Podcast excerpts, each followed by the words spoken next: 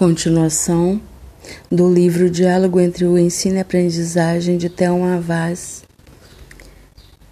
terceiro capítulo. Um casamento entre a disponibilidade da informação externa e a possibilidade da construção interna. Perguntar à criança quando não se entende sua produção ajuda muito, mesmo que o professor não compreenda suas explicações. É muito interessante também por duas crianças para trabalharem juntas e observar, pois elas dão explicação umas às outras que fazem sentido entre elas. E se o professor olhar com cuidado, pode compreender muito do que acontece. Em meu trabalho de formação de professores, peço a eles que observem atividades de registre o que observaram e Tragam esses registros para os nossos encontros para serem discuti discutidos.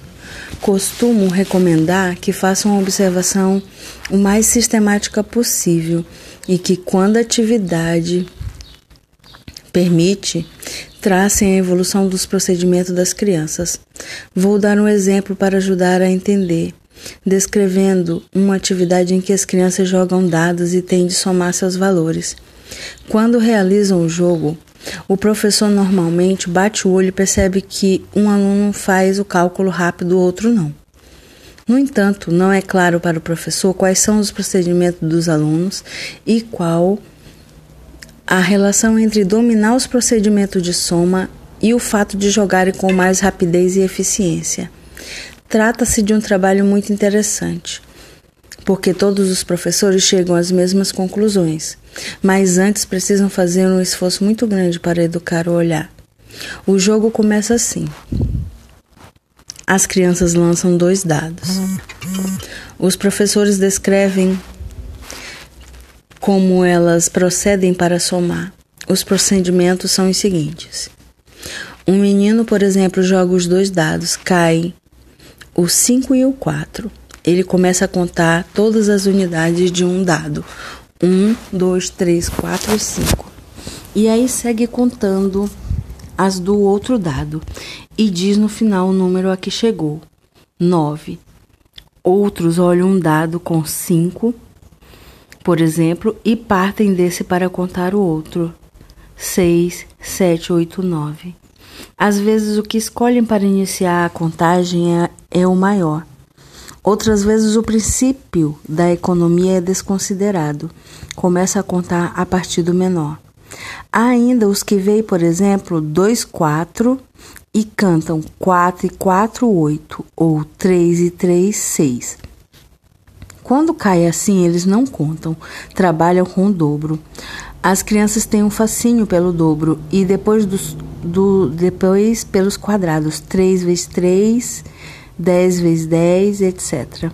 Faz com que se disponha a memorizá-lo sem que ninguém peça, desde que essas informações estejam disponíveis. A partir do dobro e com conhecimento prático que vão construindo sobre as propriedades da adição, vão se aproximando cada vez mais do desempenho do seguinte do tipo seguinte, o mais avançado. As crianças batem o olho e calculam mentalmente. Nesse caso, para saber de suas estratégias, é preciso conversar com elas. O professor tem de reconhecer esse procedimento dos alunos, saber quais são os menos e os mais avançados e que raciocínio os alunos que estão mais avançados fizeram. Por exemplo, os alunos que estão mais avançados começam a contar desde primeiro dado, a partir do número 1. Não consideram ainda que o número 5 ocupa a quinta posição na série e que, portanto, posso seguir contando dali para frente.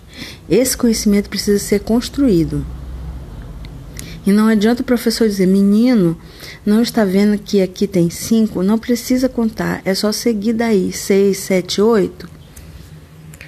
Quando os meninos jogam juntos, há um determinado momento precioso no processo de cada criança em que aquilo que seu colega ao lado está fazendo é que é reconhecido como mais avançado, se torna observável para ela. Fazendo o que já fazia antes, ela avança o suficiente para reconhecer o procedimento do colega como mais econômico, produtivo e, por que não dizer, mais bonito. O colega podia estar fazendo aquilo há dias e ela não ter se dado conta. Quando percebe, é porque já construiu a lógica necessária para poder aprender. De nada adiantaria alguém ficar reproduzindo e mostrando o que o colega fazia enquanto enquanto ela não chegasse por conta própria à condição de reconhecer aquilo como um procedimento mais interessante. É assim que se avança. Nem porque o conhecimento brota de dentro, nem porque existe no mundo. Trata-se de um delicado casamento entre a disponibilidade da informação externa e a possibilidade da construção interna. Isso é que é o tão falado construtivismo um modelo explicativo da aprendizagem que considera ao mesmo tempo as possibilidades do sujeito e as condições do meio. O exemplo acima é de uma criança que aprendeu com outra que sabe mais. Para as crianças que apresentam estratégias mais sofisticadas, a necessidade de explicá-las para as que usam estratégias menos avançadas é uma situação riquíssima na qual podem aprender muito. As exigências da comunicação obrigam-nas a desenvolver argumentos que consolidam seus conhecimentos, fazendo-as avançar mais. Se o olhar do professor está suficientemente informado, ele pode tomar decisões importantes, seja na formação das parcerias entre alunos, seja nas questões que ele mesmo pode propor no desenrolar da atividade. Todas as crianças sabem muitas coisas, só que umas sabem coisas diferentes das outras. Vindas de universos culturais diferentes, as crianças sabem coisas diferentes.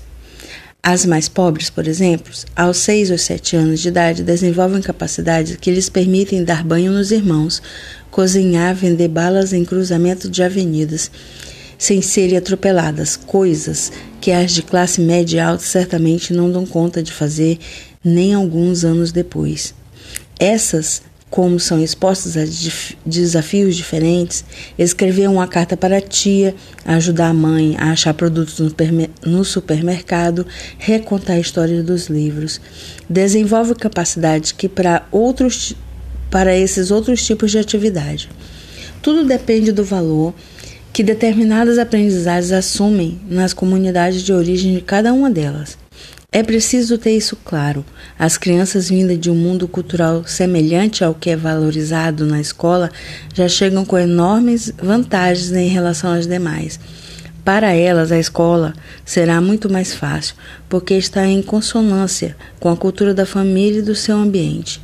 Não se pode dizer o mesmo das crianças que vêm de comunidades onde as pessoas têm menor grau de escolaridade e estão, portanto, mais distantes dos usos cotidianos dos conteúdos que a escola propõe. Elas não dispõem do tipo de conhecimento com o qual a escola habitualmente conta e dependem exclusivamente da escola para aprender os conteúdos escolares, pois não têm em casa a quem recorrer. Isso traz a necessidade de que a educação escolar dessas crianças garantam a oportunidade, oportunidades de aprendizagem similares àquelas as que da classe média mamam em casa com, com leite materno. Essa equalização das oportunidades de aprendizagem das crianças que chegam é, como já vimos, tarefa de escola, e diante dela a escola precisa refletir sobre suas práticas, porque, dependendo de como as desenvolve, pode estigmatizar as crianças, prejudicando sua autoestima e dificultando, com isso, seu envolvimento com as situações de aprendizagem. É algo que acontece em muitas escolas por meio de atitudes sutis, muitas vezes inconscientes, e que, mesmo de maneira involuntária, prejudicam o sucesso escolar dos alunos. Quando se constrói um modelo de déficit cultural, por exemplo, como acontece no Brasil alguns anos atrás, afirmando que os meninos pobres que entram na escola têm uma deficiência psicológica, cognitiva, intelectual, linguística, ou seja lá que nome se queira dar, é inevitável desembocar numa pedagogia compensatória do tipo: vamos dar a eles o que eles não têm, coitados. O que poderia ser extremamente revolucionário cai por terra quando considerarmos que as experiências trazidas pelas crianças pobres para a escola não são importantes. Não servem para nada, devem ser deixadas de lado. A experiência valorizada pela escola é a única que importa. É preciso, pois, educar o olhar para enxergar o que sabem as crianças, que aparentemente não sabem nada. Não é uma pedagogia compensatória que defendem que defendo ao dizer que a escola tem um papel equalizador das oportunidades de aprendizagem. Na verdade, o que precisa ser socializado na escola diz respeito fundamentalmente a conteúdos pertencentes ao mundo da cultura, da literatura, da ciência, da arte, da informação tecnológica, etc. Todas as crianças têm direito a isso, porque é condição de inserção social. Ter a clareza faz a diferença quando estamos comprometidos com a educação escolar equalizadora, que nunca será total, bem o sabemos. Mas uma coisa é a escola que não conseguir garantir que todas as crianças atinjam os, os objetivos desejáveis, outra é servir de instrumento de exclusão social. O professor Darcy Ribeiro proclamava em plena ditadura, e eu sempre acreditei que ele tinha razão que não conhecia escola mais eficiente que a brasileira, porque numa sociedade onde uma minoria tem de controlar tanta gente, dizia ele, o papel que a escola exerce de botar cada pobre no seu lugar é extraordinário, extraordinariamente eficiente. Certamente não é esse tipo de escola que queremos para as nossas crianças.